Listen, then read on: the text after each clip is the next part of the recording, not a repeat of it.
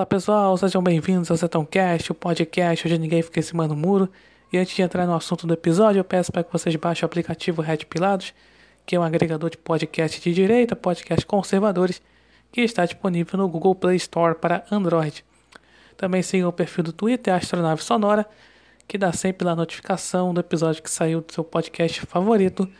E você pode ouvir o episódio do seu podcast favorito lá do aplicativo, mas também pode baixar para ouvir depois. Então vale muito a pena baixar o aplicativo.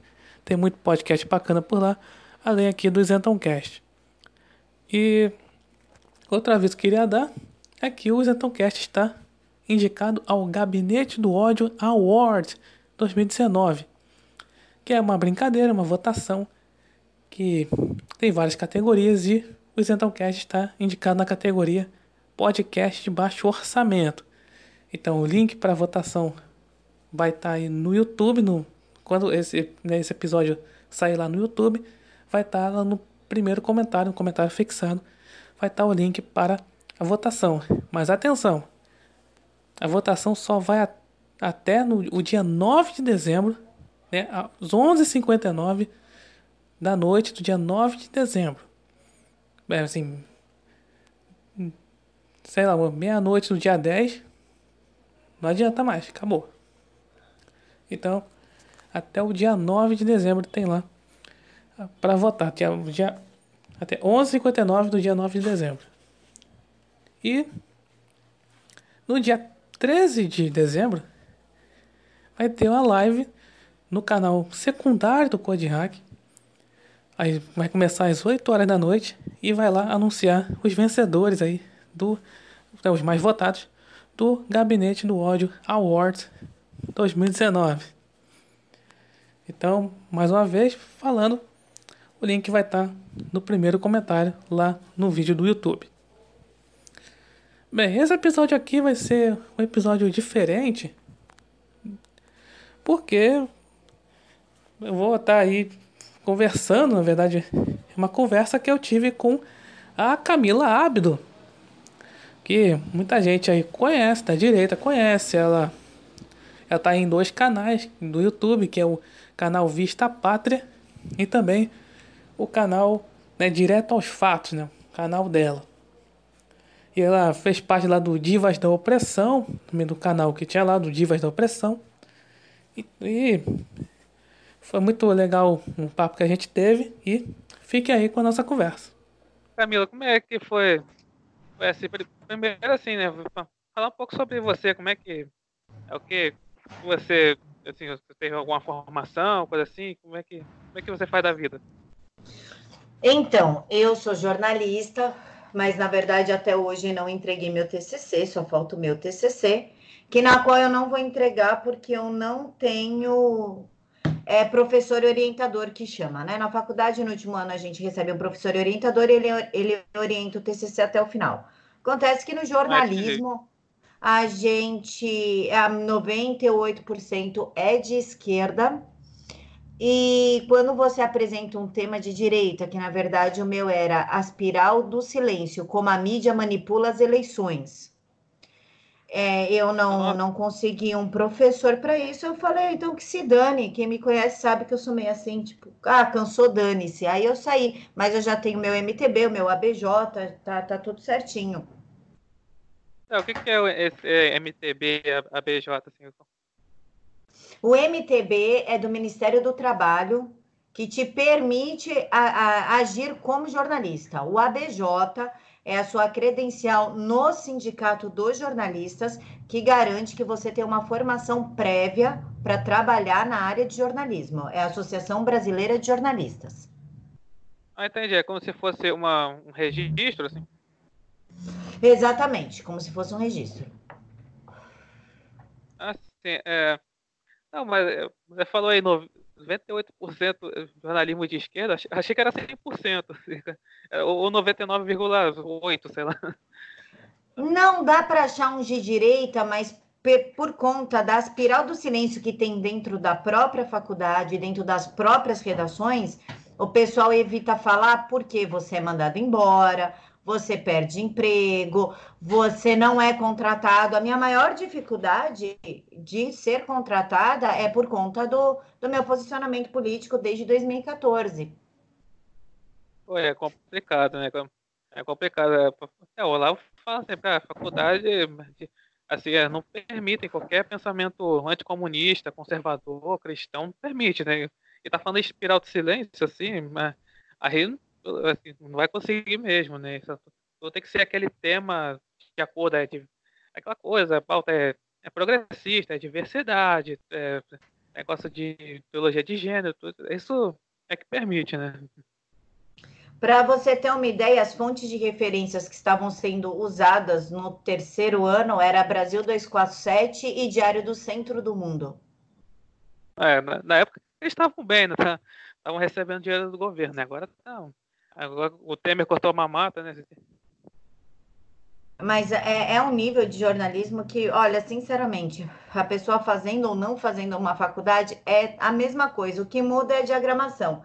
Quem faz aprende a fazer a diagramação certinha de, de matéria, e quem não faz geralmente não aprende essa diagramação, e aí a gente vê aqueles blogs sem aquela diagramação padrão. É somente isso, o resto é tudo igual, não muda em nada, basta a pessoa fazer um curso externo sobre isso. É verdade. Sim. É, é, petista, assim, o jornalismo assim, é muito, muito amador, é, assim, eu que não, não entendo nada de jornalismo. Assim, eu acho bem amador, bem, bem feito de qualquer coisa, mas é porque tá sempre lá um cara lá da.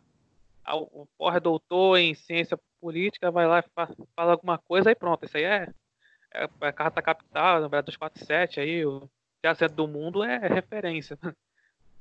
Ah, eu vou te falar que eu estou fazendo faculdade, graduação de ciências políticas.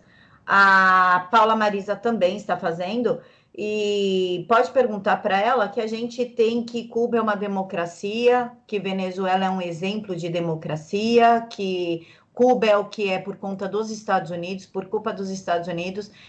Todas as, fac... todas as graduações, né? Faculdade é o local. Todas as graduações, elas estão contaminadas. Não tem como. É verdade. Eu, é, eu faço faculdade de biologia. Né? é completamente diferente. E é, é, tudo. Eu faço licenciatura ainda, então é Paulo Freire, né? Paulo Freire, sócio-construtivismo, essas coisas aí. O negócio da biologia é aquecimento global, é, é, é culpa do homem, enfim, tudo, é, é por aí. É, tá, as, as faculdades ainda elas estão bem, bem no lulopetismo ainda. É, com certeza. Isso vem desde muito tempo. Ah, vem. Agora, vem. Né? Agora você falou que é, antes, é, desde 2014 você tá, tá na direita. E, e, antes, né, 2014, como é que, como é que tava? Eu não ligava para a política. Eu fazia jornalismo é. mais na área de psicologia, que era onde eu estava fazendo faculdade era na área de psicologia, então eu fazia uma coisa mais é, puxada para o lado psicológico da coisa. Eu não me preocupava muito com política essa época. Eu comecei a me preocupar mais na, se não me engano, na reeleição da Dilma, na primeira eleição da Dilma, em que eu comecei a ver que as coisas começaram a ficar difíceis dentro da minha casa, né? de compra de alimento, pagamentos de conta, tudo. Falei, gente, está acontecendo alguma coisa, né? E aí foi quando eu fui atrás, efetivamente, ouvia noticiário tudo, mas para mim passava muito batido, né?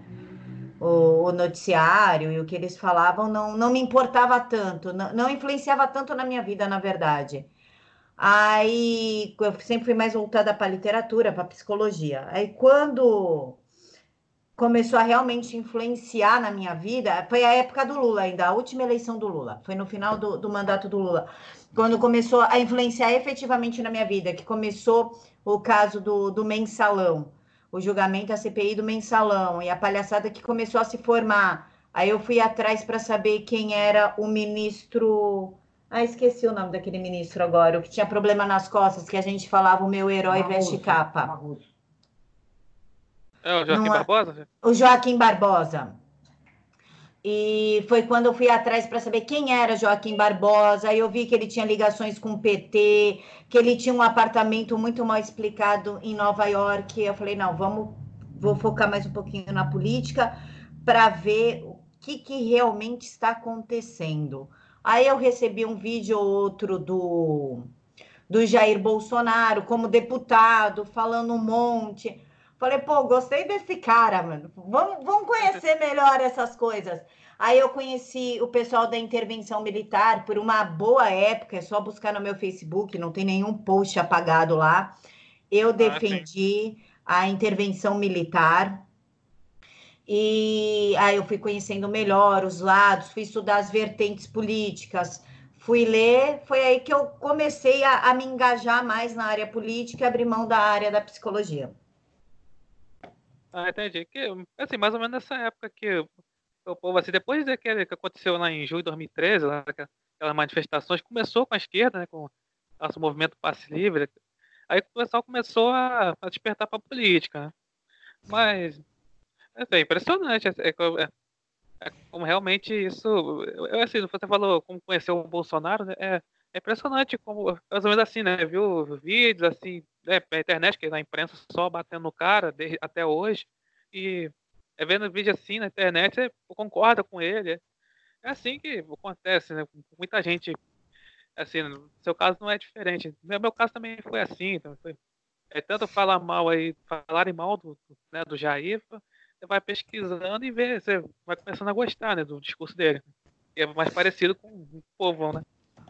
É, eu participei de, da, das manifestações de 2013, participei efetivamente, mas mais como cidadã, não como engajamento político, entendeu?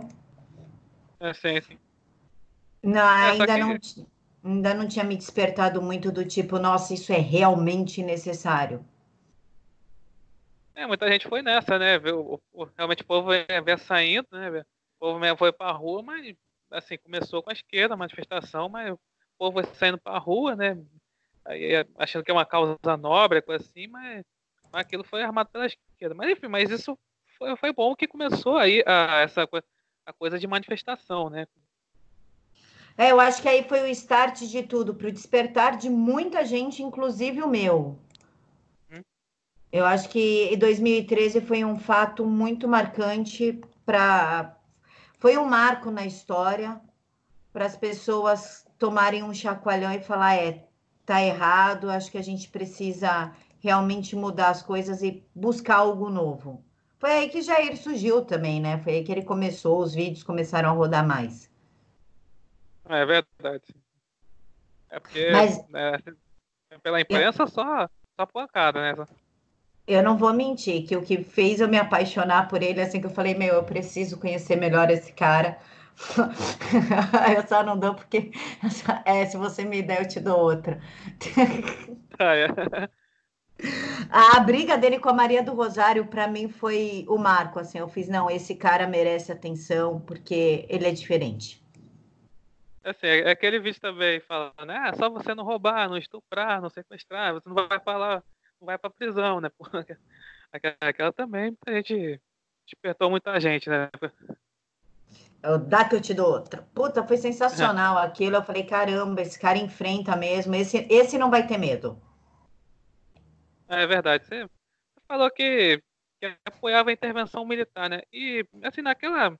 É porque, assim, naquela época tava né, o PT ainda dominando tudo, assim, na política, assim. Ah, pessoal, é aquela coisa, né? Que, é não, que vai dar jeito é, sei lá, tiver o exército ir lá e aí tomar tudo, né? Porque já era, assim, mas. Mas como é que foi para você assim ver que isso não é seria uma, uma opção viável? Né? Como é que você viu? Então, é, quando uma pessoa, né, eu estava conversando com muitos intervencionistas, tudo, Aí uma pessoa me chamou no Facebook, até citaria o nome dela se eu lembrasse, mas meu cérebro é de Dory, não lembro, é Dory do Nemo. Eu tenho uma é. certa dificuldade com memória. E ele falou assim para mim: escuta, você defende a intervenção? Falei, lógico que defendo o país do jeito que está, não dá mais. Foi a, sabe quando foi? Foi no caso Pesseguini, que foi o último caso que eu trabalhei, se é, sem ser político, né? Foi ó, ó, o último. O caso Pesseguini foi o caso de uma família que foi cruelmente assassinada. E pela primeira vez na história, a polícia chegou antes, inclusive, do corpo de delito lá do, do ML. Em, a, na época, o chefe de polícia chegou, chefe de Estado, chegou lá antes de todo mundo. E, e isso começou a me causar estranheza. Eu falei, não, tem alguma coisa errada, porque foi um policial da rota que foi assassinado, uma cabo da, do 18º Batalhão, e era um batalhão conhecido por estourar caixa eletrônicos, por ter os seus policiais envolvidos em tudo que era ruim. Aí culparam o menino de 11 anos que tinha fibrose cística de ter matado o Nossa. pai, a mãe o tia, e as duas tias. Eu falei, não, aí alguma coisa tem de errado, porque eu conheço uma garotinha que tem fibrose cística e eles não têm o físico para aguentar a quantidade de adrenalina que isso causaria. Aí falaram que o menino dirigiu até a escola, assistiu aula normal e voltou para a escola e se matou. E só que nessa que ele se matou, a, a mão caiu por debaixo do corpo, a, e o que é estranho para quem se mata, porque o impulso da arma joga o braço para a esquerda, né, ou para a direita, depende da mão que você usa. E a é. arma foi guardada no porta-mala do carro. Eu fiz, então, peraí, o moleque se deu um tiro na cabeça, guardou a arma no porta-luva do carro, voltou e morreu?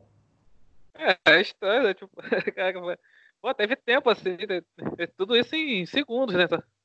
É, é um caso com muitas incógnitas, e aí eu peguei firme para trabalhar nesse caso e a advogada recorreu à ONU, recorreu a diversos locais e ninguém quis mais mexer nesse caso. E o menino de 11 anos, que é o Marcelo Pesseguini, Marcelinho Pesseguini, acabou sendo alcunhado de assassino da sua própria família, o que, pelo que ele escrevia nos cadernos, como ele se portava nas redes, é totalmente incompatível com a conclusão da, da polícia, inclusive do, do chefe de polícia, né? Da, da polícia militar, o chefe da polícia militar. E, mas fizeram um esforço tão grande para abafar esse caso, mas tão grande, que eu recebi diversas ameaças, porque Nossa. realmente. É, o caso simplesmente não encaixou. O que, que, o que, que nós concluímos do caso, o que, que a mídia passou? A, inclusive, a Band trouxe até o vídeo que a própria Polícia Civil editou cortou a parte que existem dois carros com o menino dentro, então o menino está na parte de trás de um carro, o carro para do lado e o menino muda de carro. Isso foi tudo omitido durante o processo. Então, o que, que a gente acha? Que o pessoal do 18º matou, matou a família porque a Andrea, a mãe do menino, estava com um pendrive que continha todas as provas do que estava acontecendo dentro do 18º. E como o marido dela era da Rota, provavelmente ele ia denunciar porque a Rota frustrou a última ação deles em estourar a caixa eletrônica porque ela que comunicou o marido do que ia acontecer antes. Então a gente acha que eles mataram porque ela não quis entregar o pendrive. Ah, entendi. É complicado, cara. É muito ah, complicado esse caso.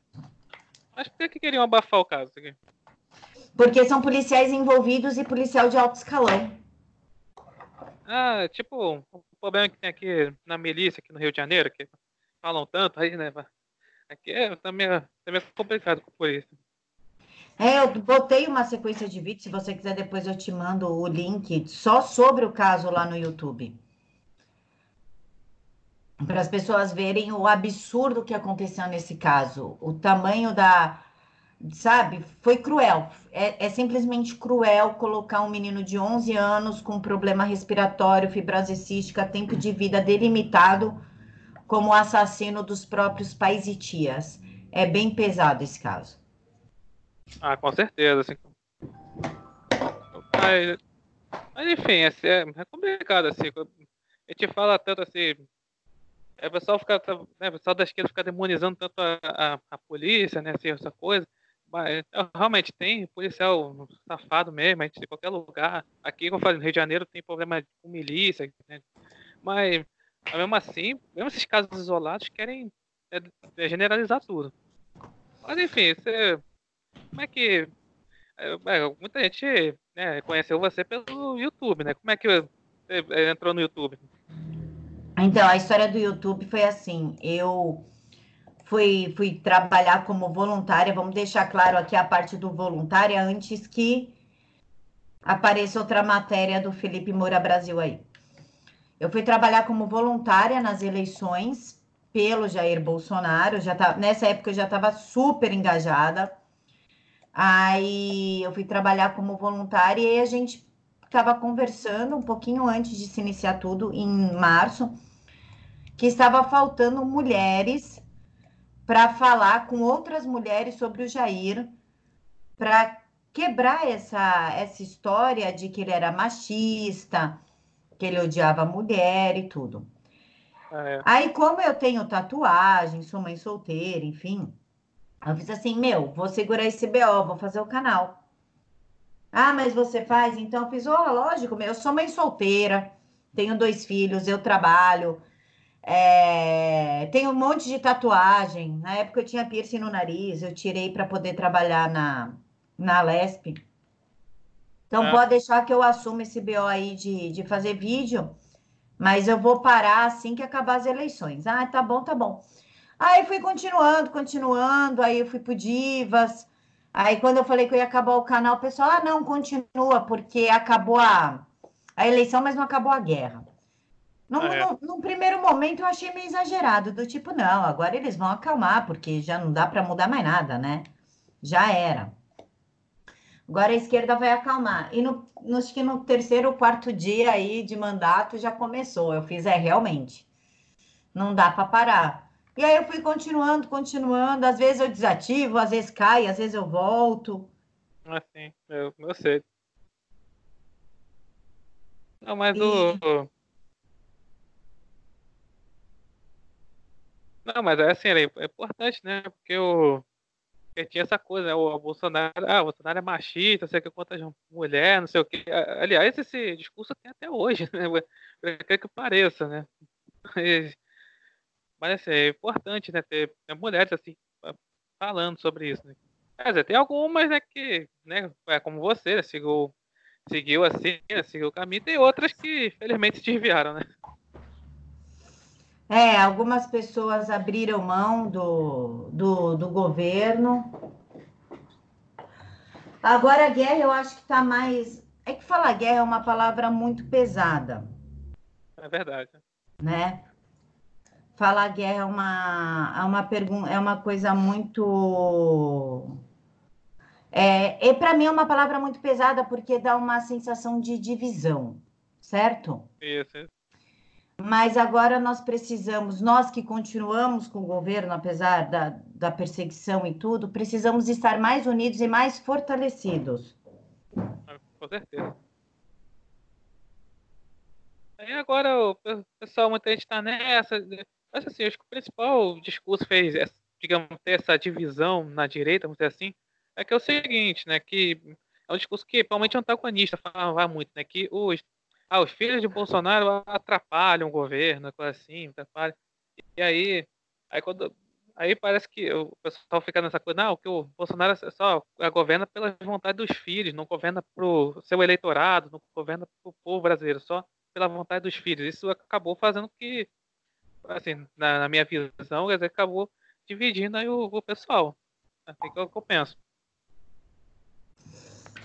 O, então, a, a questão é que falar que os meninos que estão interferindo no governo, eu acho muito além da realidade.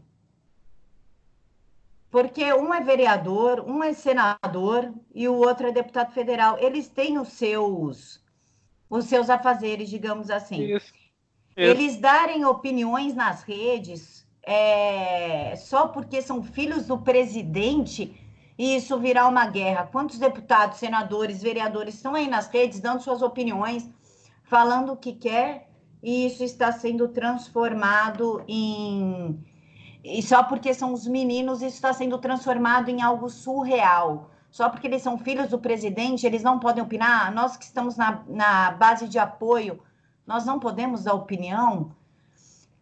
Querendo ou não, isso é uma censura. Exato, né? Não, porque é o seguinte, é, é o que é, é quando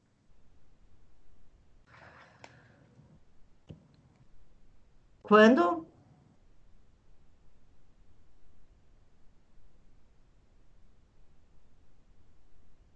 Alô?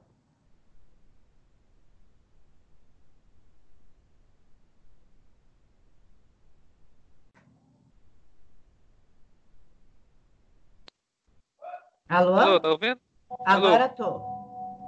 Ah, sim. Então, eu tava falando o seguinte, que olha, o, é, os, os filhos do né, o Jair, né, os filhos políticos, eles estão políticos há, há bastante tempo, né? Então, então assim, porque a imprensa, principalmente a imprensa, dá a impressão de que não, eles são ao bando de são, são um bando de playboyzinho, não tem nada o que fazer, e ficam aí, tipo, principalmente com o Carlos, né? Eles pegam mais no pé do Carlos, né? Ah, não tem nada para fazer, não sei o que, e ficam só atacando, né? Usam muito esse termo, né? atacar, né? atacando a imprensa, atacando as instituições, assim. E é assim que eles pensam, né? Dão essa impressão. Aí sempre tem que colocar lá o, a manchete, né? Filho de Bolsonaro falou isso, filho de Bolsonaro falou aquilo, filho de Bolsonaro fez isso. Assim. É assim, é, é, é como se fosse assim, eu falei no, no podcast que existe uma cultura de ódio a, a quem é Bolsonaro. Né? Porque a impressão de que ah, a família é desajustada, é simplesmente. Assim, a família só, só, tem bando de loucos, bando de gente, de ditadores, é uma coisa, coisa de louco mesmo, que eles ficam falando. E é assim que, que pensa, né? É, a, a, a, a mídia, ela quer passar a ideia de que, olha, vocês ajudaram a colocar no poder uma família destrambelhada, que não tem respeito por nada e nem por ninguém. Se não respeita as instituições, acha que vai respeitar a população? Isso é a ideia que a mídia está querendo dar. Acontece que o que isso eu vou falar como jornalista. O que, que a mídia está fazendo para ter esse respeito? Nada. Você não consegue respeito se você não respeitar. Você tem toda a liberdade para dar uma matéria, falar: olha, isso aqui o governo errou, tem coisas que eu também acho errado. Gente, ninguém é perfeito. Ninguém é perfeito e ninguém é incriticável. Vamos deixar claro é duas é coisas. Somos seres verdade. humanos, nós erramos. Eu erro, você erra, todos erramos. Que dirá Bolsonaro, que pegou aí uma bomba, uma bomba sem tamanho que o PT deixou, e é, é difícil ele conseguir acertar 100% do tempo. Ele está fazendo o melhor. Então, você criticar pontos, coisas pontuais, é uma coisa que, inclusive, ajuda o governo. Agora, você tudo. Ah, você viu o Bolsonaro derrubou o copo. Meu Deus, ele é um fascista. Ele derrubou o copo porque é. o copo estava na mão do empregado da cozinha. Ah, e é. cadê o Aras? O Aras deixou ele derrubar o copo. Não. E o fulano de tal. Cadê o Aras? Meu, pelo amor de Deus, isso é insanidade. Isso, além de ser insanidade, promove uma confusão dentro da sociedade, começam-se a criar bolhas que não ajuda em droga nenhuma. É verdade. Agora. A... Oi, desculpa. Não, agora é, a Folha tá, tá, tá chorando né, há dias falando o negócio seguinte, não, o Bolsonaro, eles não estão. Ele falou que todo mundo lá do governo, ninguém mais vai assinar a Folha, ninguém vai ter nada de Folha de São Paulo. Aí a Folha tá começando a falar, não, o Bolsonaro violou o princípio da, da impessoalidade, aí essa coisa de ditador. Tem uma lá, uma, uma jornalista que falou que, não, isso aí começou... A gente tem que pagar a Folha para servidor ler? Você acha justo o seu dinheiro, que, de como pagador de imposto, ir para um jornal que na qual você não vai ter acesso para um servidor ler? Lógico que não é justo. Ele não tem que cancelar sua folha, ele tem que cancelar todas. A pessoa que quer é, ler o jornal, ler a época, ler a folha, ler o que for, que pague do seu bolso, como nós fazemos. Por que, que tem que ter assinatura de jornal pelo Planalto para os servidores ler com dinheiro de imposto? Acabou. Isso é, é até uma afronta com a gente. A gente não está tendo acesso ao serviço. Por que, que a gente vai ter que pagar? tem que cancelar tudo mesmo. Sinto muito, isso daí não é censura. Ele não está proibindo a Folha de produzir o seu conteúdo militante de esquerda, a sua fake news, ele não está proibindo isso. O que ele está falando é o, o pagador de imposto, o cidadão, não tem que pagar por isso, ele não é obrigado a sustentar isso. É somente isso. É verdade, né? É verdade.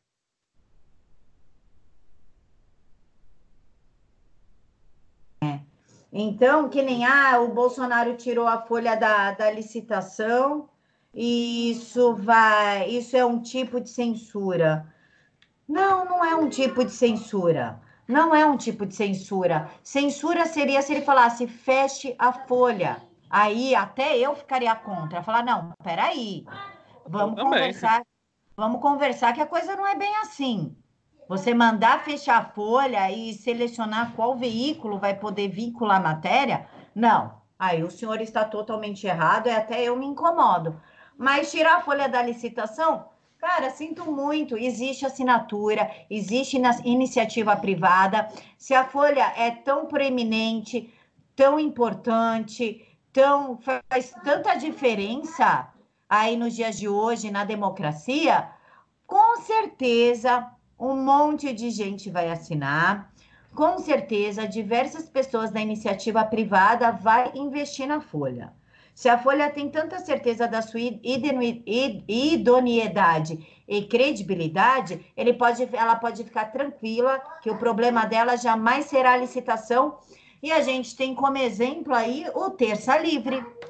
Tem revista, Isso. tem site, as pessoas assinam, as pessoas buscam e não precisa de dinheiro do governo. É verdade, aí fica nesse negócio, não, a Terça Livre é site governista, é blog governista. Sendo que lá o Alan dos Santos foi lá no, na CPMI de fake news provou que não é verdade. Mas uma eles mantém a narrativa. E é também, poxa, é, o negócio da falando da Folha, pô, é, é liberdade de. É liberdade de escolha, né, pô? Você não, não. Pô, você tá. O jornal bate no governo o tempo todo. Ah, é justo que tem ainda gente assinando do governo? Assim, não é, não é justo, mas mesmo assim, aí a Folha a, não assina a Folha, aí, aí fica, não, isso aí é ditadura, sei o quê. Ah, mas seria ditadura, como você falou, se fechasse, mandasse fechar. Até eu né, seria contra. Falaria aqui nas redes, falaria, pô, é, né, Bolsonaro errou, esse é coisa ditador mesmo. Simples. É, o Bolsonaro, ele é tão ditador, ele é tão mauzão, bad boy, que ele nunca processou um jornalista que divulgou uma fake news contra ele, ele nunca processou um veículo que fez ataques infundados contra ele. E eu participei muito ativamente da, da eleição, né? Eu comecei nas próprias é. sedes do PSL, depois eu passei uns dias com a, com a Joyce Hasselman, aí eu pedi transferência para a Carla, né? Conversei com a Carla e fui para Carla Zambelli, por motivos óbvios. E, e foi muito complicado trabalhar nessa eleição com tanta matéria da mídia inventando história. Meu Deus do céu, é, era matérias que, sem brincadeira, saíam quatro horas da manhã, quando estava todo mundo dormindo, a Folha publicava alguma coisa no site às quatro da manhã, o Estadão, para não dar tempo da gente rebater em tempo efetivo e aquilo tomar forma. Foi, foi muito complicado essa época. E tanto é que seria daí a CPMI da fake news. A CPMI da fake news nasceu por conta da grande mídia ter vinculado diversas fake news e por causa da história do WhatsApp, e a, essa era a semente, só que quando floresceu, floresceu como uma caça aos internautas e aos apoiadores do governo, né? Saiu totalmente. É verdade. Então, é, olha tantas coisas que o Jair poderia processar, poderia pedir uma retratação, inclusive ele, na, na época, ele tinha tomado a facada, nem assim a mídia dava trégua, hum, sequer respeitaram aquela, aquela, esse momento. Aquela época foi tenso. Aquela época foi tensa e foi difícil. Foi tenso e foi difícil, porque ao mesmo tempo que a gente tinha que lidar com as nossas emoções pessoais, a nossa preocupação pessoal, porque é, nas eleições os ânimos ficam diferentes, as emoções ficam muito à flor da pele, porque você está lutando por algo, né? Não é, ah, vocês consideram Jair um deus, não é isso. A gente vê nele, inclusive mais ainda em 2018, a forma de mudar aquilo que nós estávamos vivendo e, e que estava muito difícil para a sociedade como um todo. Então você via ele um caminho para a nova política, para uma mudança, né? Para uma nova era. E aí você vê que ele toma facada entre a vida e a morte. Os filhos não estavam conseguindo fazer a campanha efetiva direito, porque tinha que estar lá com o pai, tinha que se preocupar. Eles abriram mão de suas campanhas e o ativista, os voluntários assumiram o papel de fazer essa campanha por eles. Não, fica aí com teu pai que a gente está dentro, a gente cai dentro, né? E a mídia vinha e batia, mas assim, de uma forma cruel. Não era de uma guerra jornalística, uma guerra, uma guerra política, não. Ele tomava é, moldes cruéis. E para gente isso começou a ficar difícil, porque mexia no emocional do tipo, pô, coitado, o cara tomou uma facada, tá entre a vida e a morte, e a mídia pouco se importa com isso, inclusive alcunharam a, a, a vitória dele a facada. Sabe, diminuíram todo um trabalho, tudo que ele representava como a nova política, a, uma nova vertente, uma nova, uma nova esperança, a uma facada. A mídia é. ela trabalhou de uma forma muito obscura. Eles trabalharam de uma forma extremamente obscura. E o Jair em nenhum momento processou, pediu direito de resposta, uma retratação. Isso durante a eleição, que era o direito dele, inclusive pela lei eleitoral, isentão. E isso não aconteceu. Não, é, além disso, falou, a, a, imprensa tratava esse caso aí como desdém, né? Com, com desdém, porque falou, não, isso aí. Eu não falava assim, ah, foi um cara de extrema esquerda que deu facada no Bolsonaro. Não, falava assim, ah, ah são os extremismos, ah, a política está muito polarizada e não sei o quê. Aí, depois que aconteceu isso, esse atentado. E aí, ficava meio tratando isso. Aí, é pior, Camila, é a gente falando que foi falsa. A, a facada foi falsa. Foi, foi só para dizer que não, isso é coisa da, é, o Bolsonaro tá fazendo isso, inventou uma facada para ganhar, né? E, pô, mas como é que se inventa uma facada? É, foi ali no meio da rua, foi, foi numa rua lotada, tem milhares de pessoas, como é que isso podia ser falso? Isso que a, a gente não, não vê isso. Aí fica nessa coisa, não, até, que ali é, foi falso, véio. E aí, aí, mas realmente, aquela época foi muito tensa, realmente, foi Assim, foi. Ficar, ficar preocupado mesmo, com você perdesse alguém da família, né? Você, é, é como se fosse. Né?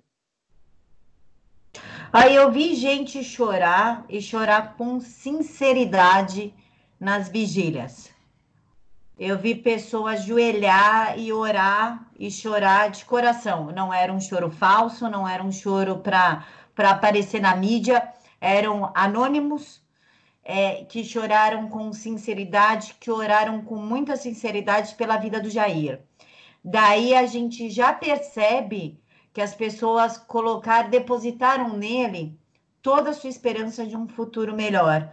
Eu não estou falando isso como simpatizante do governo e nem nada. Eu estou falando isso como mãe, como filha que está aqui, está sustentando a casa, está preocupada com as contas. O Jair ele realmente representa a nova esperança, uma economia aberta, uma que volte à moralidade ética no país.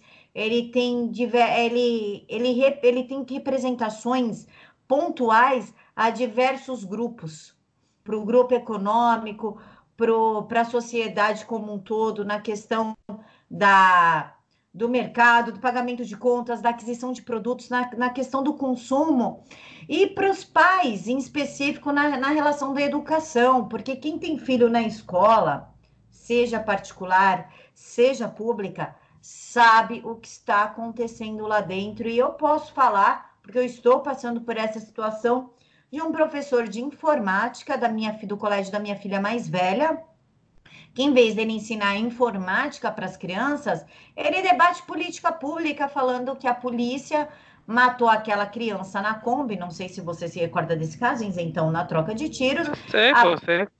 A bala chicoteou, é isso, foi no Rio, chicoteou, entrou na Kombi e atingiu a menina, que a polícia mirou na menina, que a polícia não gosta de negros, e que depois da eleição do Bolsonaro isso piorou muito. Inclusive, eu tenho o áudio, eu encaminhei para o Miguel Najib o conteúdo do áudio. E ele também falou que as queimadas da Amazônia eram de responsabilidade do Jair Bolsonaro, que ele tinha mandado botar fogo na Amazônia para poder para poder se dobrar aos desejos do Trump. E eu escrevi. Não faz o menor sentido.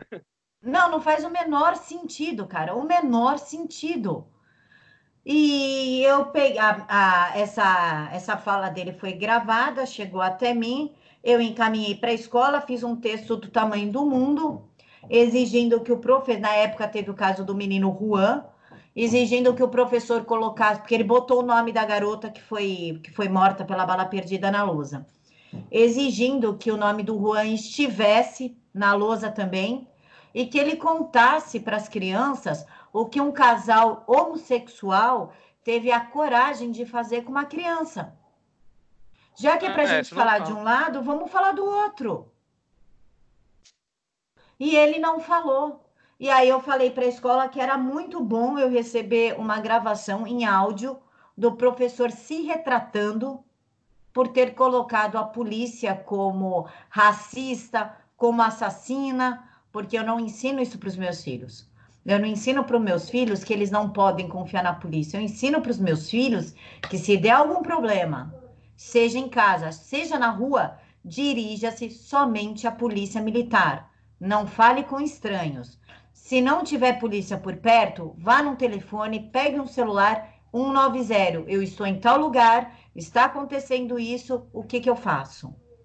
Nunca converse com pessoas na rua, se dirija somente à polícia militar. Aí vai um professor Verdade. e fala isso, o que está passando para os meus filhos? Não fale com a polícia, ela vai te matar. É, não faz sentido isso aí. Não...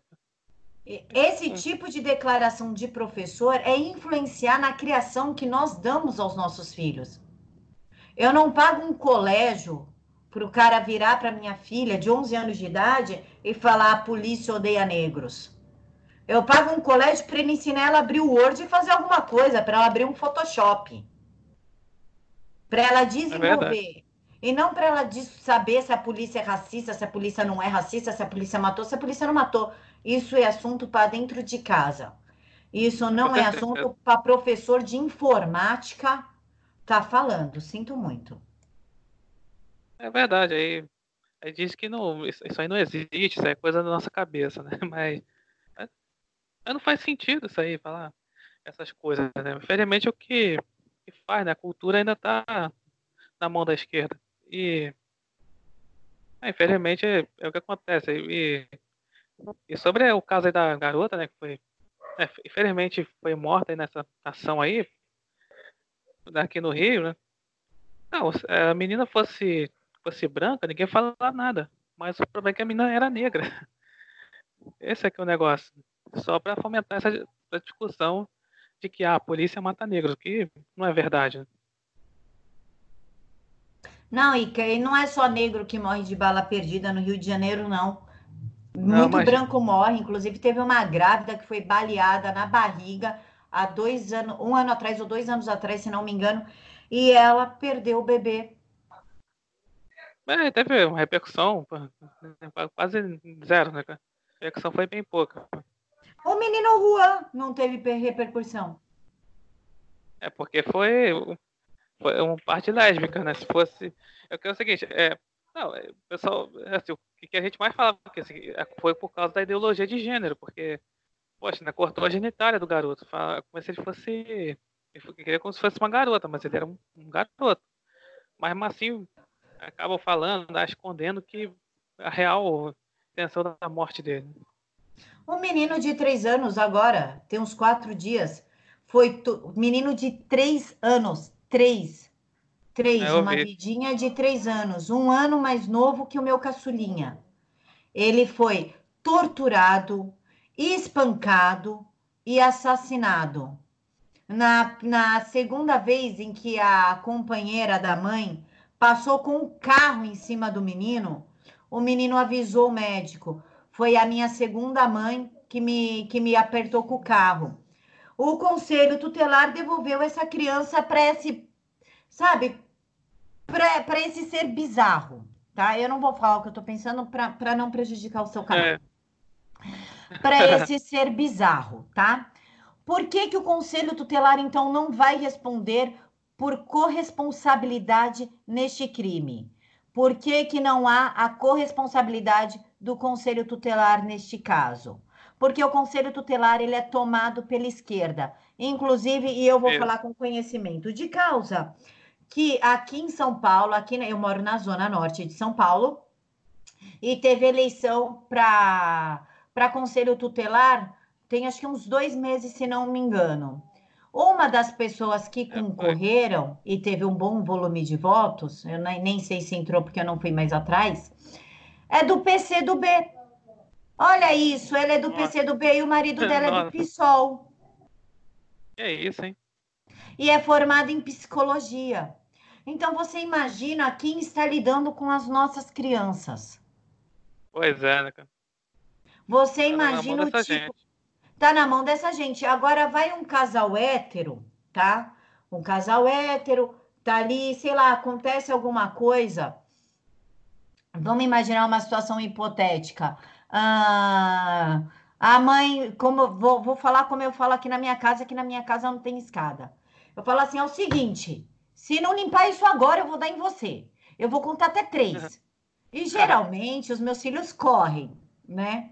Eles correm para se esconder para não tomar um belo de um tapa na bunda, porque aqui é tapoterapia. Causou muito, toma uns tapa na bunda, né? Como eu fui criada e tô viva até hoje. Mas, Faz nunca de... fez mal a ninguém.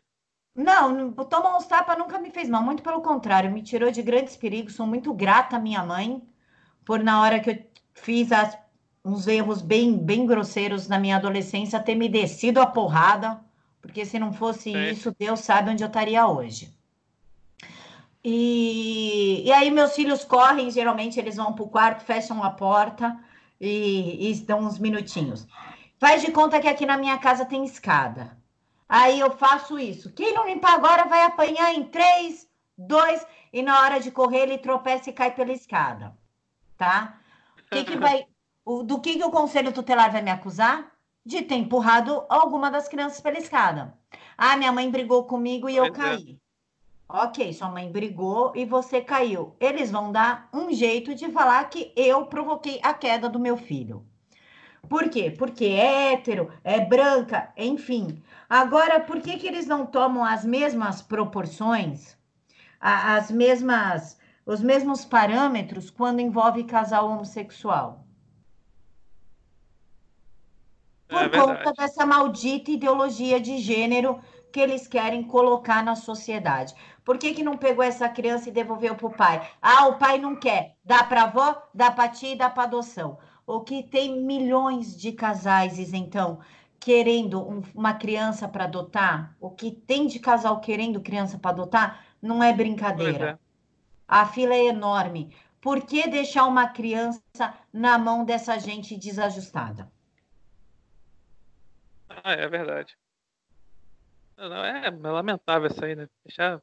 Felizmente, muita coisa ainda está na mão da esquerda, né? As instituições estão todas aparelhadas e aí fica nessa discussão, ah, botou a petista na PGR, sendo que ah, não tem, não tem como, essas instituições aí todas aparelhadas, gente de esquerda ou que pelo menos ali fica mais ou menos assim, não é tão esquerda assim, mas não é tão direita, né? Enfim, tá ali, fica ali em cima do muro. Mas voltando, voltando agora, é o seguinte, você, aí você conseguiu aí, ah, conseguiu ser assessor aí de imprensa e de parlamentar. Como é que foi isso aí? Como é que foi e como terminou isso aí? É, é, eu fui pro, fui para o gabinete. A história do gabinete é o seguinte: eu estava com a Carla, mas acontece que a Carla foi para Brasília, E para mim ficaria inviável, tá? Para mim ficaria meio inviável. E aí eu recorri a outros candidatos que eu sabia que não tinha assessoria de imprensa, tá? Eu falei com um, falei com outro. E na época eu conheci um menino no PSL que participou da gente da campanha chamado John. E fui falar com ele, John, tem vaga lá no gabinete ainda? Tem. Você pode me ajudar a entrar? Ah, posso. Acabou, foi assim. Não teve Flávio intervindo, ó oh, meu Deus, Flávio, meu salvador. Teve eu pedindo ajuda para diversas pessoas, pra, inclusive para Bia Kisses. A Bia, vocês podem perguntar, ela é super aberta. A Bia atende todo ah, mundo, ah, inclusive para Bia. E aí eu consegui essa vaga. Aí tudo bem, estava feliz e contente. Eu já eu passei 2000, meio de 2017, 2018 inteiro desempregada. E aí eu recebo uma notificação da Lesp que os cargos, que alguns cargos é, tinham sido excluídos. Como os cargos vieram em letras, né? Tipo A1D. Eu, X para mim aquilo, né? E aí. É. É, e aí, é, X cargos de assessoria. Eu entrei em pânico. Eu falei, ferrou, ferrou. Porque como o meu cargo era o mais baixo da, da estrutura da LESP e eles excluíram exatamente esses cargos assessoria parlamentar, assessoria de imprensa, assessoria de gabinete. Falei, pô, eu tô no meio disso, ferrou. Aí eu peguei, falei com o Jordi, falei com o Bia, falei com todo mundo, né? Aí o chefe de gabinete desse gabinete que eu estava me ligou e falou assim: para de ficar desesperada, o seu cargo não foi excluído. Foi o do fulano, ciclano, beltrano, da fãs, 18 cargos. Aí eu fiz assim, ai, que bom, então eu posso ficar tranquila? Pode, pode ficar tranquila. Só que nisso, eu já tinha movido o mundo inteiro, entendeu? Porque minha mãe desempregada, dois filhos para criar, sem pensão do, do pai do segundo, nada, não tenho nada do pai do Caramba. segundo, nem quero, que Deus afaste ele de nossas vidas, vamos deixar isso bem claro. E então eu não quero nada do pai do segundo, incluindo dinheiro, então, eu sou responsável pela minha casa, pela casa da minha mãe, e eu entrei em pânico, por óbvio, comecei a pedir ajuda para todo mundo que eu tinha contato. E então você não faz ideia. Eu perturbei parlamentar de madrugada, que eu não conseguia dormir. E aí eu recebi a ligação falando: Meu, para de cena. Foi desse jeito que o chefe de gabinete falou comigo: Para de cena. O seu cargo tá ok. Eu fiz ok, ok, ok. E aí eu comecei a trabalhar feliz e contente, achei que o trabalho era mais fácil, não nego, tá? Quem fala que assessor não trabalha é mentira, porque a gente tem hora para entrar, nunca hora para sair.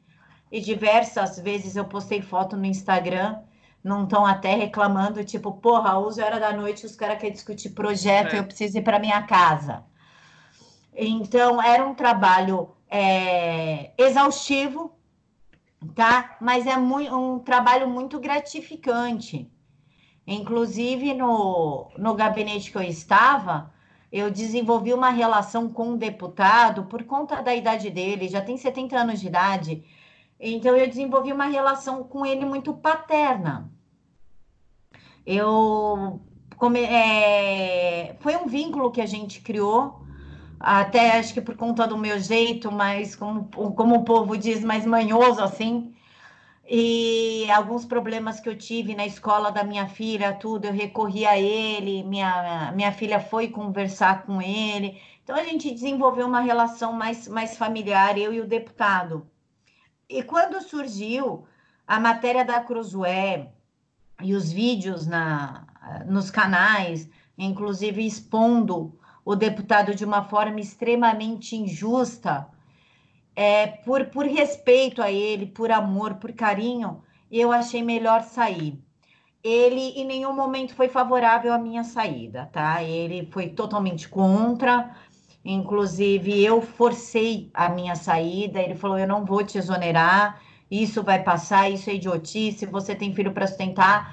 Eu falei: Não, o senhor vai me exonerar, porque não é justo com o senhor. E eu sei que se eu não sair, eles vão continuar batendo no senhor, da mesma forma que a Stephanie não saiu, e eles continuam batendo no Douglas. Eu falei, então isso não é justo com o senhor. O senhor vai me exonerar sim. Se o, senhor, se o senhor não me exonerar, eu vou abandonar, eu paro de ir. O que vai aumentar o problema. Aí ele falou: não, tudo bem, então eu vou te exonerar. Mas saiba que é contra a minha vontade. Então, fizeram meio que um show em cima da minha exoneração, inventaram que houve uma pressão para ele me exonerar, que ele que me exonerou, porque a história veio à tona. Nada a ver, não tem nada a ver. Eu pressionei a minha exoneração pelo respeito que eu tenho por ele, pelo amor que eu tenho por ele, pelo problema que ele já estava passando, porque como o Diego Roques trouxe, é público e notório, ele foi denunciado, assim como o Gil foi falsamente denunciado por ter rachadinha no gabinete. E isso houve a quebra de sigilo bancário voluntário de todos os assessores para provar, comprovar que nunca houve rachadinha de gabinete, nunca houve. E então foi no meio dessa turbulência toda, da gente juntando provas de que ele nunca pediu um real para gente, muito pelo contrário, ele sempre foi muito justo, ele sempre foi muito honesto. Então a gente lá abrindo sigilo bancário, meu bancário, o sigilo bancário, meu sigilo bancário foi aberto do início do ano de janeiro, está aberto até hoje, porque a audiência foi semana passada. Então a gente lutando para provar que o deputado, além de deputado, coronel da PM, nunca teve um problema sequer, uma mancha na ficha dele dentro da PM. Ele já ficou na parte de financeira da PM, nunca teve um problema, não seria agora este problema. Então, é a gente lutando para provar que o deputado jamais fez um negócio desse conosco, jamais pediu um real para gente e chega essa nova turbulência me acusando de fazer parte de uma milícia virtual com dinheiro público, sendo que eu tenho como comprovar todo o meu trabalho dentro da LESP, todas a, as intervenções de assessoria de, de comunicação que eu fiz, enfim. E aí eu achei por bem, para proteger a saúde do deputado, a, a ação dele quanto parlamentar, pedir a minha exoneração. Só que vamos fazer aqui, vamos ressaltar aqui que tem diversos assessores do MBL que atuam nas redes contra o presidente durante expediente e ninguém fala nada, com salários ah, altíssimos, tá? Salários acima de 12 mil reais. O meu era de 5 mil, o salário deles de 12 mil reais, tá? Assim como o PT fez isso a vida inteira. De pegar pessoal, contratar como assessoria e ensinar ativismo nas redes, inclusive divulgar esses cursos. O PSDB também divulgar, estamos dando curso de militância nas redes. Mas ninguém falou absolutamente nada nunca. Inclusive, Termomave veio da época do PT. E, e, nunca ninguém falou nada disso nunca. Bastou entrar o pessoal do PSL, que aí a gente vê máscaras caindo e matérias é, dúbias. A Crosué não deu direito de resposta para ninguém, portanto, está na justiça o pedido de direito de resposta, para a gente comprovar que aquela matéria é mentirosa. E aí você recebe uma matéria dessa, uma, uma exposição negativa na mídia dessa forma por uma coisa que você nunca fez. Porque eu, tô, eu desafiei o Felipe Moura Brasil e desafio até hoje, ele nunca me comprovou nada. Um vídeo meu, um post ou um texto meu que tenha é, agredido alguém, que tenha destruído a reputação de alguém ou que eu tenha causado algum dano à imagem de alguém. Eu estou aguardando até hoje essa comprovação. Não, e é, é chato isso, né? Você é muito chato. Você sai uma matéria dessa e, e, fica aquela coisa. Mesmo, mesmo assim, você não fazendo nada de errado, você, você fica como, no seu caso, fica como criminosa, né? Fica tipo. Ah, é, olha só, ela tá. Ela tá, né, a Mila Abdo lá, é, que é a, lá, assessora do deputado tal. Olha só, ela, ela, tem, ela faz parte de uma rede de lá, e que faz assassinato de reputação e com dinheiro público. Olha só. Tem, como você falou, tem gente do MBL lá fazendo a mesma coisa. Mesma coisa, sendo assessor, mas só que é o seguinte, fica falando mal, só fica falando mal do, do governo. E aí, e, e pior, eles ficam pagando de santo. Não, a gente, nosso Congresso não tem dinheiro público. É, teve o negócio do CIPEC lá, né? Ah, o CIPEC teve lá o negócio do fundo partidário do PSL. Deu uma confusão. Ah, não sei o quê, tá usando dinheiro público. Aí, o Congresso deles não tem dinheiro público, né? Ficam só enchendo com isso. Mas eles fazem, eles usam de dinheiro público, usam de verba de gabinete, usam para difamar o atual governo. E eles falam tanto que ah, o, ah, o Bolsonaro é igual ao Lula, igual ao PT, mas eh, são eles que são igual, né? Você falou negócio do, Eu vi outro dia, né? Esse negócio do o PSTB, isso é um tweet de 2018. Né? O PSTB tinha negócio de militância. Aí depois quer falar. Quer falar da gente, quer falar. Aí, aí poxa, é, imagina como é que você deve ter passado nesse, né, tempo todo, né? Você, você meio quase acusado como, como se fosse uma criminosa, né? Aí lá, tá. Ela tá assassinando reputações, vejam bem. Pô, deve ter sido muito pesado, né? Normalmente é pra sua família, né? É, foi pesado porque foi complicado. Eu liguei para minha avó, minha avó tem quase 90 anos, minha avó é de 32, 1932, e eu liguei para minha avó e falei: "Vó, você vai ler e vai ouvir coisas ao meu respeito, mas é mentira. Porque eu tive que preparar a saúde da minha avó, preparar o psicológico da minha avó, porque minha avó, ela me criou, né? Eu foi criada com os meus avós, ainda lógico, a presença da minha mãe, por óbvio, mas minha mãe trabalhava demais, então eu fiquei com os meus avós. E a minha avó, ela sempre foi uma pessoa muito correta, muito justa, meu avô também. E até em questão de fofoca, de adolescente, aí você viu, fulana fez isso, fulana fez aquilo. A minha avó me passava o esculacho. Eu não quero esse tipo de coisa dentro de casa. Eu não quero você falando de ninguém. Imagina falar, sua neta assassinou reputação na internet minha avó ia morrer do coração. Então eu tive que avisar a família, falar, gente, isso é mentira, eu nunca assassinei reputação de ninguém. Eu desafio a encontrar qualquer vídeo meu, qualquer post meu, em qualquer rede social, expondo uma pessoa, assassinando a reputação dessa pessoa. E para mim foi, foi assustador. A, a, a palavra é essa, foi assustador, porque eu nunca passei por uma situação dessa. Eu sempre atuei muito nas redes e nunca imaginei de descobrir que só porque você defende um ponto você é tido como criminoso. Foi, foi uma situação bem, bem perturbadora, né? Tanto que eu desativei, eu desativei minhas redes, pedi a minha exoneração e continuei um tempo fora das redes. Quando eu voltei falando aí, já pedi minha exoneração, eu posso voltar agora a ter voz? Eu fiz esse post, inclusive. É, eu já estava exonerada já fazia uns 10 dias. Eu, eu precisei de um tempo para absorver tudo o que aconteceu, por que, que defender uma posição que acredito que na inocência do Flávio causou tudo isso, onde é que foi o ponto-chave, onde que as coisas se degringolaram desse jeito e por que a pessoa serviu de fonte, sendo que semanas eu defendi muito essa pessoa, inclusive numa época aí, fiquei do lado dela, nunca falei nada dela, mesmo quando a gente se afastou, eu me mantive muda em relação a essa pessoa. E semanas antes, essa pessoa veio falar mal do Felipe Moura Brasil para mim, desceu a lenha no Felipe e eu defendi o Felipe. Eu falei: não, pera, o que está acontecendo? Onde que eu errei? Eu errei em defender, eu errei em ficar muda, eu errei em não atacar. O, o, qual que é o ponto-chave da história? E até hoje eu não consigo entender efetivamente o que aconteceu.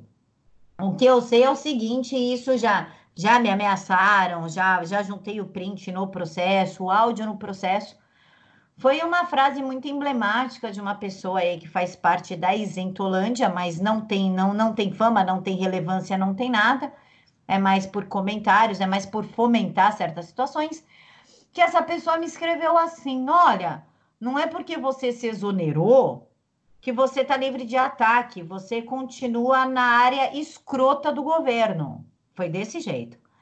Você continua Nossa, no grupinho. É, na área escrota do governo. Você continua no grupinho escroto do governo. Por isso que você vai ser atacada de novo. Então, quer dizer, não é eu, eu não errei, não é o que eu faço, e sim por apoiar o governo, tá? E isso, para mim, eu fiz assim, ah, então é isso, então eu vou ser atacada, então vamos continuar. Porque falaram, é, quando, se um dia, quando eu ainda estava no cargo, duvido você continuar defendendo o Flávio depois que você, se você for exonerada, quando acabar o seu cargo, enfim. Eu continuo normalmente, entendeu? Tá, tá tudo ok. Continuo acreditando na inocência do Flávio, continuo apostando no governo do Jair e continuo defendendo o direito do Carlos e do Eduardo de se colocarem nas redes sociais. O que, o, aliás, nem diverge, mas a, a única coisa em relação ao Flávio que eu cobro, não só eu, como todo mundo, é que se continue as investigações.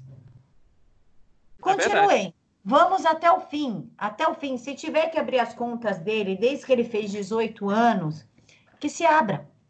É muito simples. Que não deve, não teme.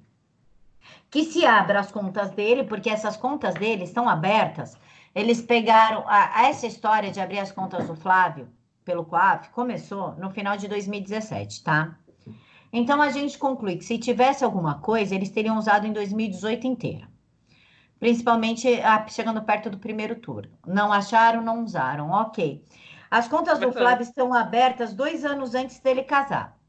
A filha mais velha do Flávio tem cinco anos, então a gente bota aí uns oito anos de casamento. Eu não sei quanto tempo o Flávio é casado, estou fazendo uma métrica. Então, coloca aí que, que as contas dele estejam abertas há 10 anos até agora, né? Vamos botar 2019, 2009. E não acharam nada. Cara, ou você finaliza essa investigação e deu o braço a torcer, porque erros no processo já foram achados e eu já publiquei sobre todos os erros no Ministério Público. Colocaram salas de escritório no valor de 1 milhão e 200 mil no nome do Flávio, que nunca foi do Flávio. Ele comprovou via documentação que aquelas salas nunca foram dele. É, funcionários que nunca foram dele do gabinete, nunca nem passaram perto do gabinete, colocaram como funcionários do Flávio. Inclusive, essas pessoas tiveram as suas contas quebradas, seus sigilos quebrados e ficaram bem full pistola, com justa razão. E colocaram também na conta do Flávio, aliás, não colocaram na conta do Flávio, colocam na conta do Queiroz. Eles excluem Nossa. o salário da Polícia Militar do Queiroz. Então, assim, vamos. É, Queiroz é, recebe, acho que 10 mil, 11 mil reais de aposentadoria. Eu não sei ao certo o valor da aposentadoria do Queiroz. Então, eles somam a aposentadoria do Queiroz, mais a pseudo rachadinha aí que ninguém comprova que existe. Eles somam tudo e colocam como valor de rachadinha. Não está discriminado. O que é a rachadinha, a pseudo rachadinha, e o que é o salário do Queiroz, a aposentadoria do Queiroz. Eles somam tudo e botam num bolo só. Tá vendo a manipulação de dados aí? Como é que eu vou acreditar que... que... Oi. Não, quer dizer que foi é, tudo armação? É, eles. Eu vou passar para você depois o, o, link do, do texto, se você quiser, você, você repercute. É, eles estão dando, eles estão armando, eles estão manipulando o processo, o, processo, o erro é tão grosseiro, é tão é, juvenil, é tão conspiratório que a própria Folha é, esclareceu esses erros. A própria Folha trouxe à tona os erros do processo do Flávio. É, Ou seja, é, eles querem, eles estão usando esse processo com erros, com manipulações, com conspirações para prejudicar o governo do Jair. É simplesmente isso. Por isso que a gente não vê um fim nessa investigação. Por isso que a gente não vê caminhar. Pô, o Flávio não é réu, eles não encaminharam nada para a justiça, o Flávio não, não, não tem um processo efetivo em nome do Flávio, tem essa investigação. Por que cozinhar essa investigação? O ponto é, por quê? Qual é o retorno que eles querem, que eles esperam de, de cozinhar essa investigação, de estar tá ali fomentando. Que de positivo que está trazendo para a mídia e para o Ministério Público manter isso? É, o, o, que assim, o que eu acho, o que eu acho é o seguinte, é, simplesmente para dividir o eleitorado do, do Bolsonaro. Eu, Camilo, eu percebo muito isso. Quando, quando fala, qualquer coisa na mídia fala do Flávio, aí já, por causa de toda essa coisa, aí começa a, a falar, assim, se convencer, até de tanto falarem, a mídia falar, falar tanto, que parece que estão convencidos que, de fato, o Flávio é culpado, mesmo assim, a, falou, é você quer, a gente quer que seja investigado, mesmo que não ache nada, quer que seja investigado. Mas para dividir mesmo o, o eleitorado ali, para dizer que porque, é que assim, fica porque assim, uma família, o família Bolsonaro veio com essa coisa de não ser não, uma família assim, né, honesta. E aí vem um caso, vê assim, um, um deles, um dos Bolsonaros, investigado, mesmo ainda investigado, aí fica meio aquela coisa, pô, né, tá investigado, não sei o que, fica meio mal, né? Eu, como eles, principalmente eles gostam mais, muitas da direita gostam mais do Carlos, gostam mais do Eduardo e não gostam tanto do Flávio, aí ficam convencidos de que e caramba, o Flávio realmente tem alguma culpa. E fora essas coisas de. Os pedidos que ele fez lá no STF, assim, aí. Aí, como né, o pessoal não, gosta do STF. Aí, aí fica nessa. E caramba, então ele tá recorrendo ao STF. Então, opa, tem coisa aí, né? Aí por isso que inventaram a história de acordão. E muita gente acreditou. E só essa, essa semana que meio que isso foi enterrado, né? Depois, quando lá acabou sendo liberada a investigação do Flávio. Não, e se tivesse alguma coisa, cara, é, é uma lógica muito simplória. Se tivesse alguma coisa, tinha sido usado maciçamente em 2018. Acabou. Isso ia derrubar o Jair Bolsonaro, porque o, a principal base de campanha era a idoneidade, o caráter, o compromisso com o dinheiro público. Ponto. Imagina chegar. Ah, vocês são idôneos? Ah, vocês têm caráter? Explica aqui o que seu filho está fazendo, então. É, é, é, uma lógica muito, muito infantil. Ela é tão idiota que eu acho que as pessoas não, não chegam a analisar por esse lado de tão infantil que é uma lógica dessa. O Flávio, ele tem a Companhag, tá? Ele é sócio na Companhag. O Flávio, ele trabalha também com imóveis ele faz compra e venda de imóveis, né? Ele aproveita essas bolhas imobiliárias que acontecem aí de vez em quando. Aí no Rio teve duas bolhas imobiliárias muito boas, né? Que foi na época da, das Olimpíadas e na época da Copa, não foi? Foi, foi. Teve duas bolhas imobiliárias muito boas aí no Rio de Janeiro. Então ele aproveita esses momentos. O cara é empresário. Sendo muito sincera, e eu vou mandar esse link para a assessoria do Flávio então não tem nenhum problema em falar. Eu acho que o Flávio ele se dá melhor como empresário do que como político, cara, porque o cara é bom no que ele faz. O, é, é o Flávio ele tem uma veia muito mais empresarial do que política. Você pode ver que ele é mais na dele, ele é quieto, ele não é de ficar fazendo vídeo, ele não é de ficar se expondo como os irmãos. E ele tem uma veia empresarial muito boa. Qual é o problema do cara comprar e vender imóveis? Por que, que as pessoas desenvolvem uma raiva tão, tão latente de quem está trabalhando, de quem está fazendo dinheiro e tenta prejudicar essa pessoa? A, a, a cultura que se instaurou no Brasil é demonizar quem produz, quem gera emprego, é aquela história do empresário proletariado. Ainda é, te, a, às vezes a gente sai da esquerda, mas conceitos da esquerda não saem da gente, né? Então, é, por que demonizar? Pô, estimula. Oh, o cara é empresário, ah, ele é político, ele está no Senado, mas ele é empresário de novo. Pô, vamos estimular ele a contratar. Vou apresentar um amigo meu que está desempregado, que é muito bom na área de RH. Aí ele pode se dedicar mais à parte política. Meu amigo pode pegar um cargo no RH, por exemplo, da empresa. Entendeu? Dá para dá ajudar todo mundo se o empresário está crescendo.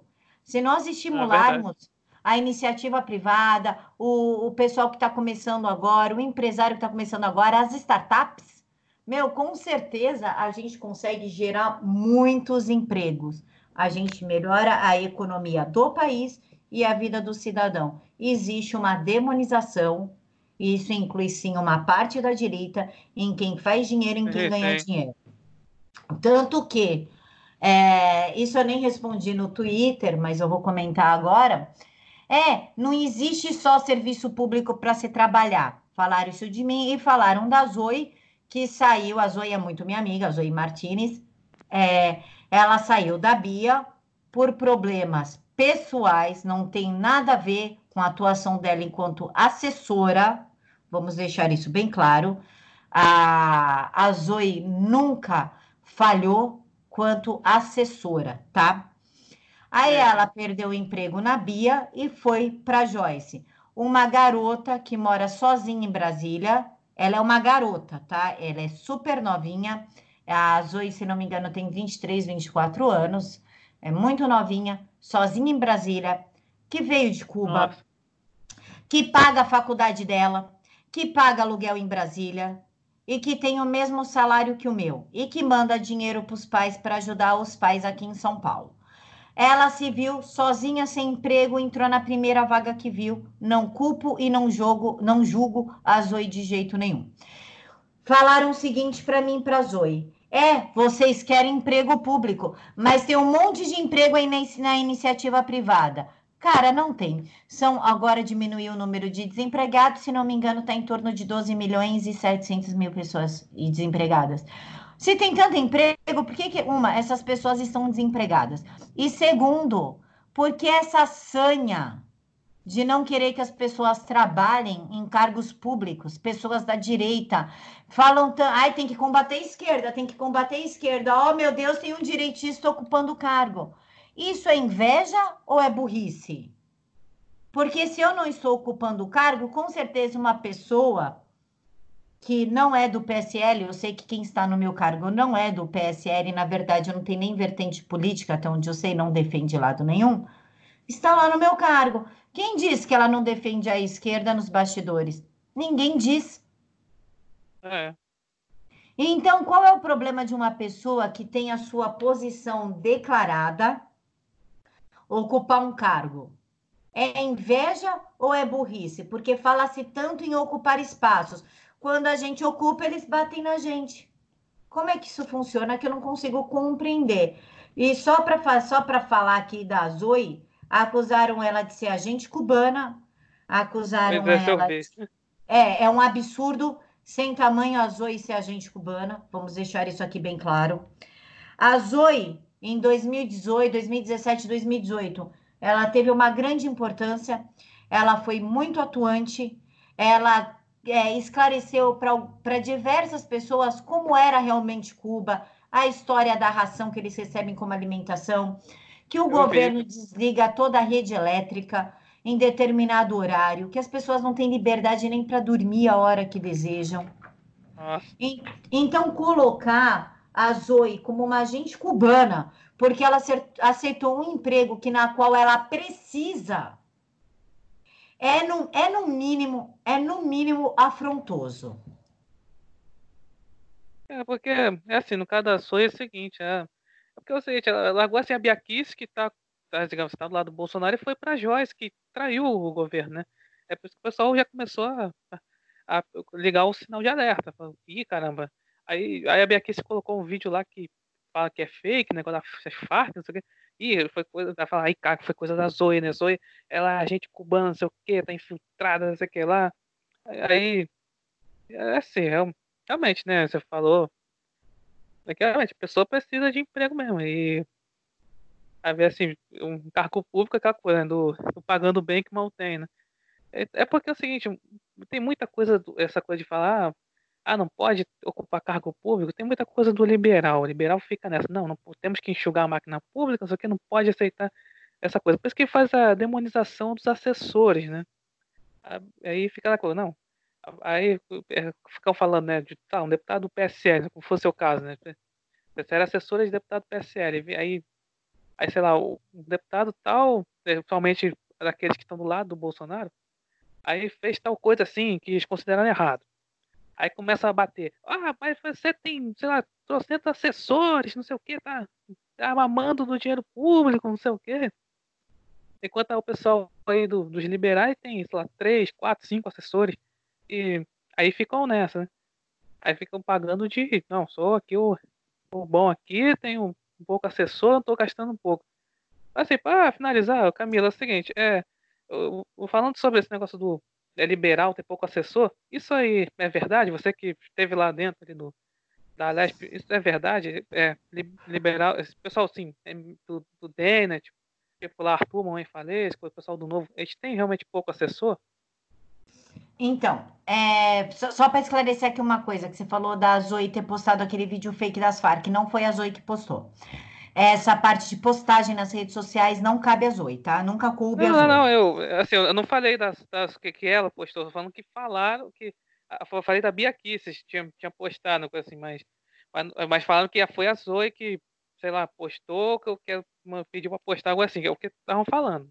É, então, falaram isso, eu só quero aproveitar o espaço para esclarecer eu realmente ouvi isso nas redes, não foi a Zoe, a área da Zoe não era esta, tá? Na, dentro do gabinete. A, a área da Zoe era mais agenda, agenda e organização de pautas.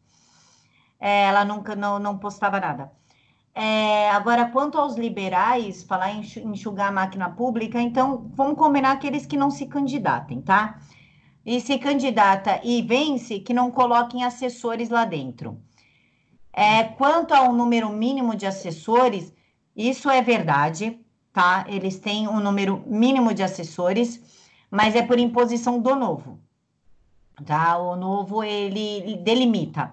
Ah, então a pessoa só pode ter, se não me engano, até quatro assessores e não não pode usar o carro cedido pela, pela, pelo menos na assembleia, tá? Cedida na assembleia, cedido na assembleia, tem que usar o carro pessoal e tem que evitar usar verba de gabinete. Eles têm um número X. Nesse ponto novo é bem rígido, tá? Eu falo pela experiência que eu tive lá. O DEM não é liberal e o DEM tem um monte de assessor. Eu não estou falando do Arthur, vamos deixar claro. O Arthur tem sim um número ah, reduzido de assessor, mas também o Arthur é um dos, dos, que menos comparecem lá na LESP, tá? Vamos deixar isso também claro, porque ele adora bater no Douglas, mas agora eu vou defender o Douglas Garcia. O Douglas ele pode ter assessor, sim. Os assessores do Douglas estão dentro das favelas, perguntando qual é a demanda. Estão na escola, vendo se tem doutrinação ou não e denunciando. Os assessores do Douglas, eles estão na rua, pegando demanda de, da, da população em si.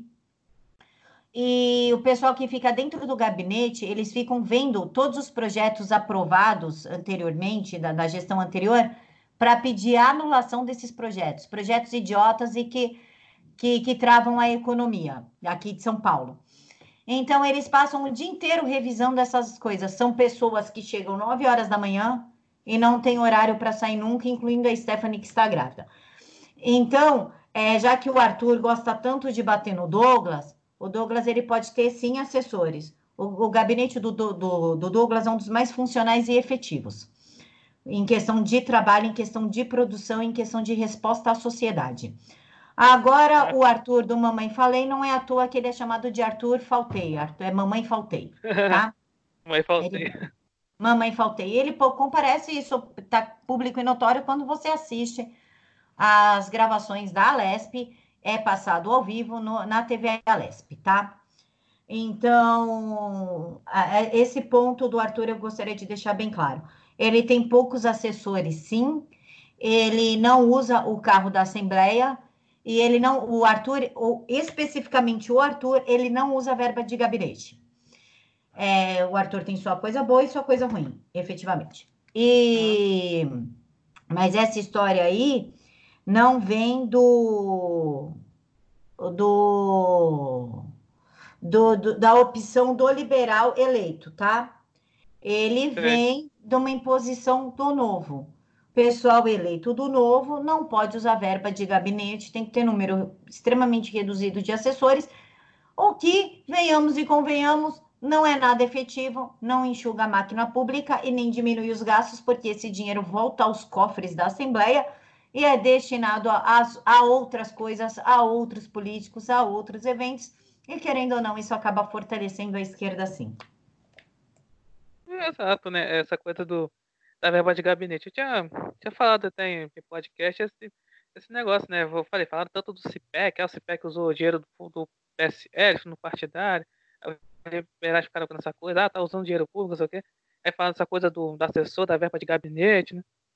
Então, assim, realmente, tá, não gasta verba de gabinete, bacana. Mas o esquerdista tá, tá gastando e tá gastando só, hum, só promovendo coisa errada, só promovendo negócio de aborto, ideologia de gênero, essa coisa de feminismo, né, enfim. E, e aí tem isso, né? É, né não gastou gabinete, vai por, né? Volta, volta aí, né? Pra, volta pra, pra Lespe, no caso, né? E, e assim, aí, aí fica nessa, mas tudo isso em nome de um certo purismo, né? Que, que não tem. Mas, mas enfim, mas esclareceu bastante essa coisa, né? De que ao liberal não, o liberal não ter, né? Então é uma imposição do novo, né? Que eles são bem, são bem assim, né? Eles querem fazer tudo para não gastar tanto. Então, Camila, vamos encerrar. Tá. É, pode falar. Pois então, só para fazer só um adendo aqui. É, eu não gosto do novo, tenho meus problemas com a Moedo, mas numa coisa eu acho admirável, assim, eu, eu acho bacana. Inclusive a mesma postura do PSL em relação à presença dos parlamentares. Os parlamentares do Novo não faltam. No PSL também existe essa, essa exigência de frequência de participação, tá? É, vamos fazer jus ao que a população te elegeu, ao que a população te paga. O P, só, somente o PSL e o Novo não tiraram férias nas férias forenses da Alesp em julho, tá? É, é. Nós estávamos junto com os deputados todos trabalhando lá dentro, mesmo que não teve sessão nem nada. Isso é uma coisa bem legal. Os deputados, tanto do PSL como do Novo, mas agora eu vou falar especificamente do Novo, não falta. Você pode olhar as, as presenças do Cooker, do Daniel José. Os caras fazem jus ao dinheiro público e isso eu acho que é um comportamento que deve servir de exemplo para todos os partidos, o comportamento da galera do PSL e, e do Novo. É proibido faltar, não se falta. E se falta, eles não aceitam justificativa, tem o dia assim descontado. Assim, isso é, isso é interessante mesmo para ficar para colocar o, o, cara na rédea, né? Assim, eu acho que é interessante isso. Mas eu também tinha um comentário aqui falando do, né, das sessões lá do Douglas Garcia, né? São Realmente, eu acho legal isso aí, realmente fazer um trabalho que o assessor tem que fazer, né? Fala, ficam aí falando que assessor não trabalha, essas coisas assim. Não, mas é legal que eles fazem aí. Realmente tem que fazer esse trabalho aí né, nas favelas, coisas assim, para realmente entender, né, por causa do no deputado, no Douglas Garcia, entender realmente o que, né, o, o seu eleitorado, que a necessidade do povo de São Paulo, no caso dele. Então é importante esse trabalho. Não, Camila, muito, encerrar por aqui. Né? Muito obrigado mesmo por essa conversa aqui. Eu gostei muito, né, primeiro de ter, de ter aceitado o convite. Muito obrigado mesmo. Imagina, eu que agradeço o convite. Eu adoro falar, falei pra caramba, falei por uma hora e meia. Então, eu agradeço o espaço, agradeço o convite. Muito obrigada, então. Ah, de nada. Então, encerrando por aqui, que obrigado por ouvirem e até a próxima. Tchau, pessoal. Fiquem com Deus.